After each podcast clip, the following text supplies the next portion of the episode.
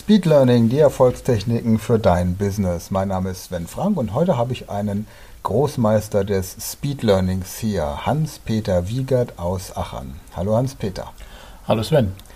Du hast eine ganz besondere Speed Learning Nische, die du für dich jetzt belegt hast. Und zwar bist du Karateka. Erzähl mal ein bisschen deine Geschichte bitte. Ja, ich habe angefangen, wie viele damals angefangen haben, als Bruce Lee seine große Filme da produzierte. Ähm, ja, da ging ja viel in Kampfsport und ich wollte immer Karate machen. Aber Karate war ja viel zu weit weg, weil ich in der ländlichen Gegend wohne. Dann durfte ich mit Judo damals beginnen, habe ich Judo gemacht, vier, fünf Jahre und dann später, als ich dann selbst fahren konnte, dann äh, konnte ich auch weitere Strecke zurücklegen zum nächsten Karateverein. Ja, und dann habe ich damals vor 40 Jahren mit Karate begonnen. Und mittlerweile hast du den siebten Dan im Karate mhm. und warst zweifacher Weltmeister und Bundestrainer. Ja. Wie genau. wird man denn, wie wird man denn, wenn man auf dem Land geboren wird und auf ein Auto angewiesen ist, um irgendwo zum Karateverein zu kommen? Wie wird man Weltmeister oder wie war so deine Geschichte dann? Wie bist du dann, wie hast du dich weiterentwickelt und wie lange hat das alles gedauert? Ja, das ist eine, eine gute Frage. Also zunächst habe ich angefangen wie jeder andere auch, Breitensport. Also ich wollte, ich wollte, ich habe nie Ambitionen gehabt, irgendwie Weltmeister zu werden, aber ich wollte ja einfach grundsätzlich Karate lernen, um mich zu verteidigen. Das war so die erste große Idee natürlich dahinter. Ähm, dann mit der Zeit habe ich gemerkt, ja, irgendwie liegt mir das und dann wollte ich mich mit anderen messen, außerhalb des Vereines und außerhalb von Vereinsmeisterschaften. Ja, und dann habe ich angefangen, äh, auf Turniere zu gehen und so fing das dann so langsam an, ja. Dann ging es los mit, mit äh, Landesmeister, Landesmeisterschaft, Landesmeister, Deutsche Meisterschaft. Dann äh, habe ich zehn, ich habe selber ich zehn Jahre gebraucht, zehn, zwölf Jahre bis zum schwarzen Gürtel. Und da habe ich mir gedacht, ähm, das müsste auch irgendwie schneller gehen. Ja, und mhm. heute weiß ich, dass es eben schneller geht. Wie gesagt, damals war es äh, völlig unmöglich, so schnell, also irgendwie schneller das zu machen. Also ja, mit zweimal die Woche Training und äh, sag mal, im ganz normalen Training, wie es in jedem Verein stattfindet, ist es nicht möglich.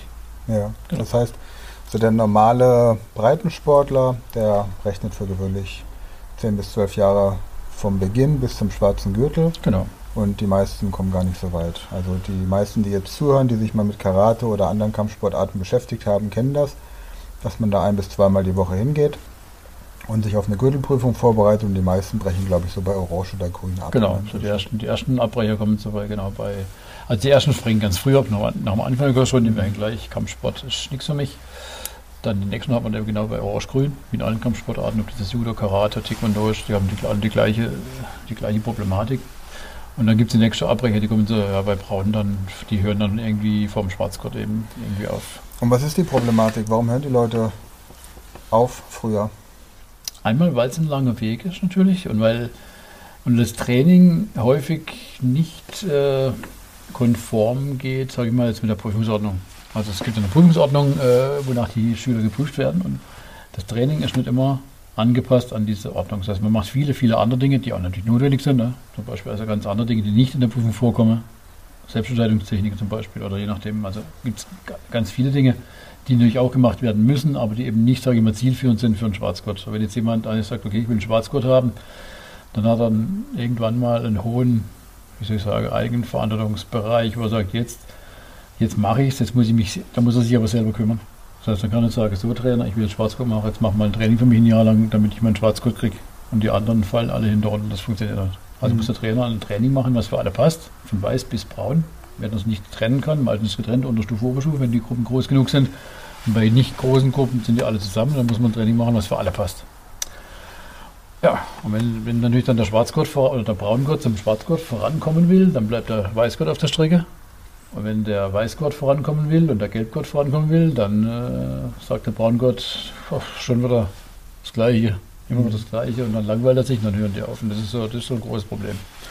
Jetzt hast du eine Methode entwickelt, wie man in sechs bis zwölf Monaten zum schwarzen Gürtel kommen kann. Da werden wir in der nächsten Podcast-Folge drüber sprechen. Erzähl noch mal so ein bisschen, wie war dein, dein Tagestraining, als du auf die Turniere trainiert hast, auf die Meisterschaften? Ich meine, du hast ja wahrscheinlich auch ein Beruf gehabt, den du ausgeübt hast, parallel mhm. oder Schule, Ausbildung, so wie jeder andere auch. Und wenn du jetzt hier parallel trotzdem noch auf solche Wettkämpfe gehst, wie viel Zeit hat dein Training umfasst? Wie viel Freizeit hast du investiert? Also ich war zum Glück selbstständig, konnte meine Zeit also damit frei einteilen. Das heißt, ich konnte jeden Tag trainieren, am Tag bis zu sechs Stunden trainiert. Also angefangen morgens mit Lauftraining, dann äh, Krafttraining im Fitnessstudio und Techniktraining, Kampftraining, dann ich dann abends in, im Dojo.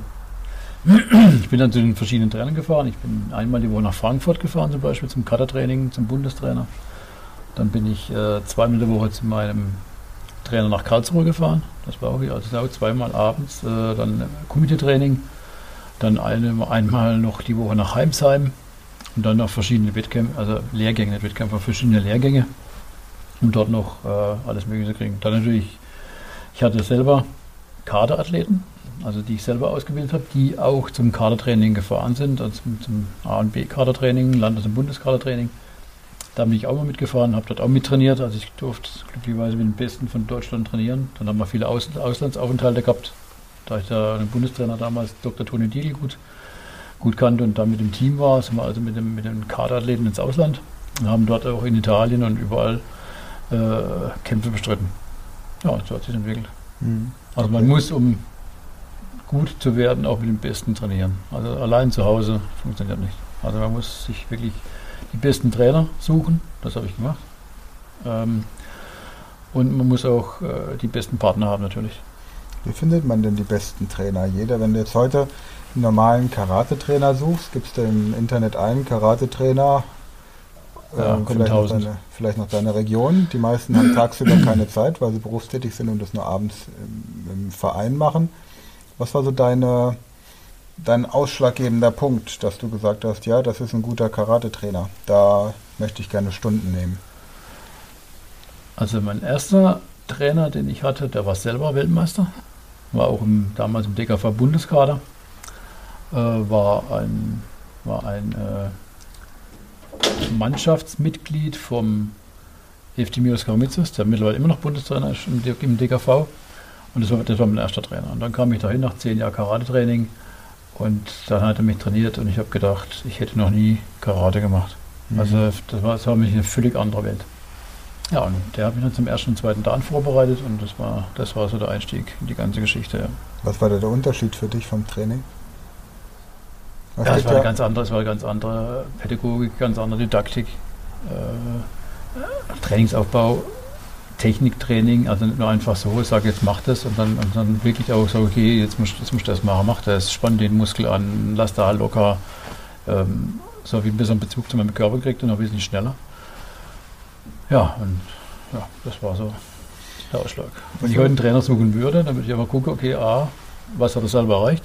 Das ist nämlich eine wichtige Geschichte. Und B, hat er auch Leute schon irgendwo hingebracht. Ja. Und ich hatte damals, also FC Mirskomitzes ist ja aus dem Bundesland Hessen. Und da hat man damals gesagt, ich habe mehr Bundeskaderathleten als das ganze Land Hessen, also in meinem eigenen Verein. Und da war ich schon sehr stolz. Ja. Mhm.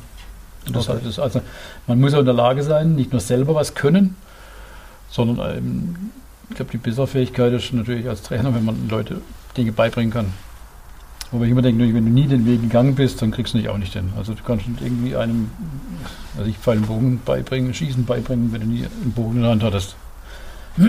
Aber ich denke, du musst nicht unbedingt Weltmeister, sage ich mal, zu sein, um einen zur Weltmeisterschaft zu bringen. Das geht auch anders. Okay. Jetzt warst du zweimal Weltmeister. Mhm. Man, man hat ja oft so bei Leistungssportlern dieses Phänomen, dass man irgendwann mal die Weltmeisterschaft oder die Olympiade gewonnen hat mhm. und dann kommt so ein Game-Over-Gefühl. Das heißt, es geht ja eigentlich nicht mehr weiter. Richtig. Ja? So, was hat dich motiviert, trotzdem nochmal nachzulegen und ein zweites Mal nach, der, nach dem Titel zu greifen? Genau deshalb. Weil es genau dann kein zweites gibt. Also, bis du Weltmeister bist, bist du der Jäger. Mhm. Und Jäger zu sein, ähm, hat riesige Vorteile, weil du hast einen, dem, dem du, äh, den du erschlagen willst. Es gibt ja einen, den willst du knacken. Und wenn du den geknackt hast, dann bist du nicht mehr der Jäger, an dem Tag bist du der Gejagte, nämlich von den anderen. Und das war eine neue Herausforderung. Deswegen habe ich es zweimal gemacht. Also ich will zweimal Weltmeister werden. Ich habe gesagt, okay, ich will einmal will ich es eben so als, als, als, der, als der Jäger und einmal eben als der, als der Gejagte. Also mir war wichtig, einfach das nochmal zu bestätigen, dass es nicht nur irgendwie Zufall war oder günstige Konstellation war. Nee, ich wollte es einfach zweimal wissen. Okay. Das war der Grund. Cool. Ja, prima. Wir werden beim nächsten, in der nächsten Folge mal noch ein bisschen genauer darauf eingehen, was du jetzt für dich daraus gelernt hast, wie man Karate-Training methodisch-didaktisch anders aufbauen kann, um diese Zeit bis zum schwarzen Gürtel zu verkürzen. Für heute erstmal vielen Dank. Wenn dich jemand finden möchte, wo findet man dich im Internet, Hans-Peter? Ja, unter www.karate-achen.de oder auf Facebook, da gibt es ja viel Werbung mit mir an, oder einfach mal eingeben, Google, 12 Monate schwarzer Gürtel. Da findet man mich überall. Okay. Karate-Achan wie die Stadt im Schwarzwald. Ja, genau. .de und ansonsten unter Hans-Peter Wiegert findet man dich auf jeden Fall. Genau. Okay, ja. erstmal vielen Dank. Ja, und wir werden das auch auf unserer Website verlinken unter speedlearning.academy-karate.